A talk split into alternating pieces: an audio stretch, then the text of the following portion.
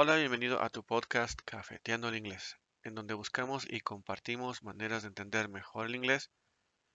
Mi nombre es Joaquín y hoy estás en tu sección de Mike o el Mike para los cuates.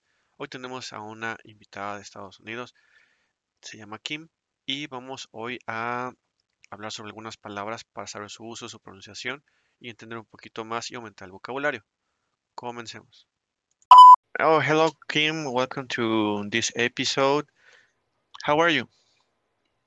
Good, good. How are you doing? I'm not bad. I can't complain. I'm good, good, good. Good, So for today's Yeah. episode, um, I have some words, and I app- I appreciate your your help for for this. Um, the first word or expression is cash cash the check. Did did I Cash pronounce it check. correctly? Cash the check, Yeah, the check. yes, cash the check. So you would say ch ch for the pronunciation, and then check will be the full pronunciation of the word. Cash the check. Um, yes, beautiful, beautiful. Yeah. All right. Um, yeah, yes. Mhm. So I have a question. Uh, that uh, it's like an uh, like an action when when you uh, exchange uh, paper for for money or paper for bills.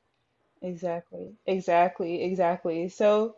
Mhm. Uh, there's there's many ways you can do it, but that's essentially what it means. You're, it's an action. You're going to a bank or you're going to the local store, like Mhm. corner store or some small some small store where you can give them the check and they'll cash it and then we'll return to you cash.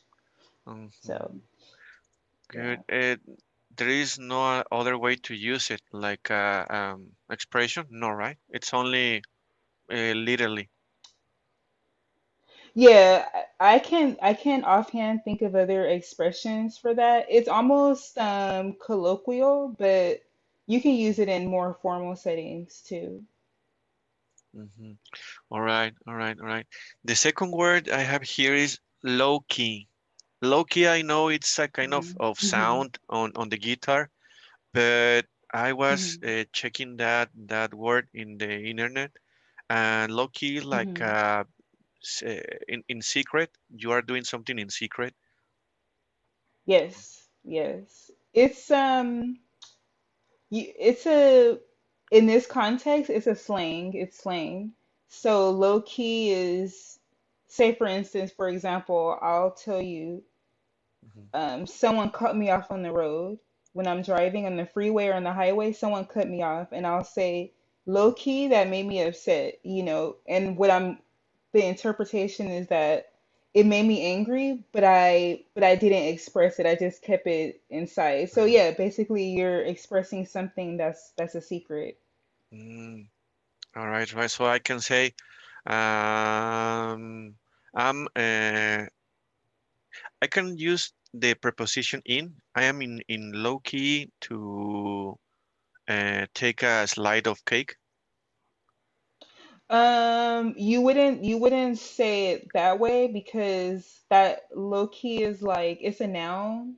So you would say, I mean it's a it's a feeling, so it's an adjective. Mhm. So you would say I am I am low key or you are low key. You Ah, you you would start the expression that way. Or we are we are low key, you know, like that. um, yeah, yeah. Okay. For example, uh, uh, we are we are lucky uh, um, take taking the Wi-Fi of my neighbor. Yeah, exactly. Exactly. All hmm right, cool. The next one, it's uh, ins and outs. I know ins and outs is something that is coming in and coming out, going out, but I hmm found it's about the pros and cons. Is that right? Not nece- uh, ins and out, not not necessarily. So in this in this sense uh, or context, ins and Mhm. outs will be literal translation details. It will be the details of something. Like you would say, you bought a computer. Mm-hmm. and you want to take it apart and you say, I want to know the ins and outs of this computer. So you want to know all the details, all the wiring, all the hardware that goes inside. Mm-hmm. So so yeah, it's about knowing the the details of something. But again, that's like colloquial term, is slang, you know, it's kept more casual expression. Mm-hmm. So uh, it's not not much okay to to use it in a formal conversation. I mean, between employee and the boss, or empl uh, You can, no? Yeah, ah, yeah, we can. you Okay. can. You you can say for instance, I'll just give like a really tiny small example. So for instance, your boss comes to you Uh-huh. and they tell you they tell you, I want you to become my assistant manager. Mm-hmm. And you say, Oh really? Like you're excited. You say, Okay. And then they tell you, I'm gonna teach you the ins and outs of how the company operates. So they're gonna tell you all the details. So they can use it, it they can use it to you and you can use it to them. But it implies that you have a good relationship with this with this boss, you know. Oh, cool. Yeah, yeah, because he can say, I want to tell you the ins and outs uh, before you you r- hmm run run away because some of the um the employees can be scared about the position. All right. Yeah, Um, exactly. let's see. The another one I have here is um roll out. Roll out is an action. Oh, hmm uh, it's an action of of uh, post something new, or as well can be the action for the baseball players when they threw the the, the ball they rolled out, or it's only to talking about uh, electronic Um, things. okay. So in a professional setting, when someone says roll out, it's usually like introdu introducing a new website, introducing a new product. So they'll hmm say, we're going to roll out this website. We're going to roll out, it's like you're introducing it to the public.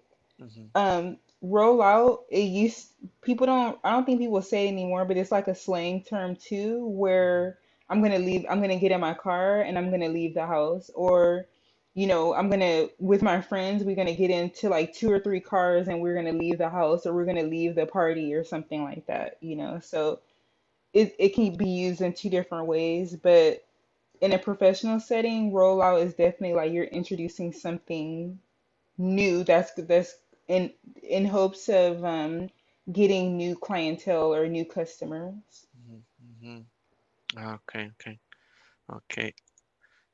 So uh, I'm sorry, I didn't catch the, the, the, the first example about rollout, about related with with a party. Oh, yeah, in in a slang term, like if you're gonna use it for slang, it's like you're um you're gonna head out or leave out from someplace. Like you're at a party, you're at the club, you're having a good time dancing, and then you your friends decide, okay, we're gonna roll out, we're gonna leave, you know. Oh, So it's it's like a slang.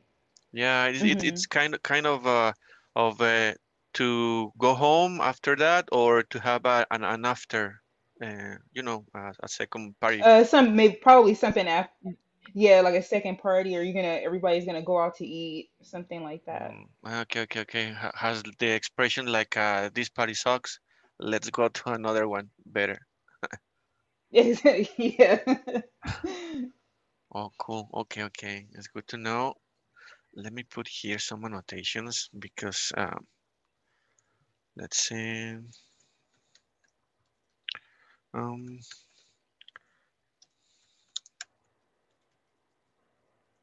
okay, got it. Okay. Um, the next word I have here. Um, okay, we have around two minutes left to uh, end this episode, but I want to take advantage of these two uh, minutes. The next word is sanctioned. Sanctioned. Yes. Uh, hmm did I say it Let's correctly? San sanction? Sanction. It's it's yes. Uh-huh. Yeah. Perfect. So sanction. Hmm. Let's see. I want to give like a good uh, example of this. Uh-huh. Okay. So sanctioned is like uh when you it's like something from authority. Like you. It's a it's like a rule or some like a memo or some action that Ajá. is that is given by someone in authority um or it, or something that's approved by someone in authority so um It, it can be like like a pro prohibition. It can be pro- it can be a prohibition, yeah. So they can sanction, like for instance, United States can sanction that Iran Ujú. or Afghanistan or one of the middle countries, they receive sanctions. Like they certain supplies aren't aren't being uh, delivered to their country for the people because maybe that maybe they're using the money to create weapons or something like that. Mm, got it, got it. Yeah. I hope I made a good example for that one because that's kind of difficult, but yeah. Yeah, for example, uh, I, I can say um, the actual uh, governor Samson uh, sanction to another uh, business or or uh, Yeah, third party. exactly. Okay, okay. Um, the last word I have here in this list is somber. Somber is not the same like a sad. It's it's yeah, it's like a sad um a sad feeling. Uh-huh. Sad feeling. It's it's sad but more nuanced kind of sad, you know, like you you feel down or you feel low, but it's not necessarily sad, but it's very similar to sad. Maybe Yeah. one of them eh, it takes much time to get over, and the other one is uh, momentaneously. Yeah, that's a good way of looking at it because you you say, "Oh, I went into the I went into the hospital waiting room and the mood was somber, like it was sad for it felt low or it felt down for a certain amount of time." Mm, somber place. Wow. hmm Okay, so good, so good. Uh, I am so happy with this exercise. Okay, uh, I appreciate your help, Kim, for this session. Uh, we will be uh, recording some other uh, examples for to exercise the vocabulary. And it's all for hmm now. Thank you guys for being with us. And if you want to know more, to practice, to ask, uh, let us know sending us a message. Muy bien, excelente. ¿Qué te pareció esta plática que tuvimos con Kim, en el cual utilizamos estas palabras, eh, que cuales las podrás ver en la descripción del eh, audio y en los comentarios del video, para que puedas saber de qué pal- palabras hablamos y las puedas utilizar. Bien, si quieres practicar o tienes preguntas sobre el inglés, mándanos un mensaje y así continuarás aprendiendo para mejorar el idioma.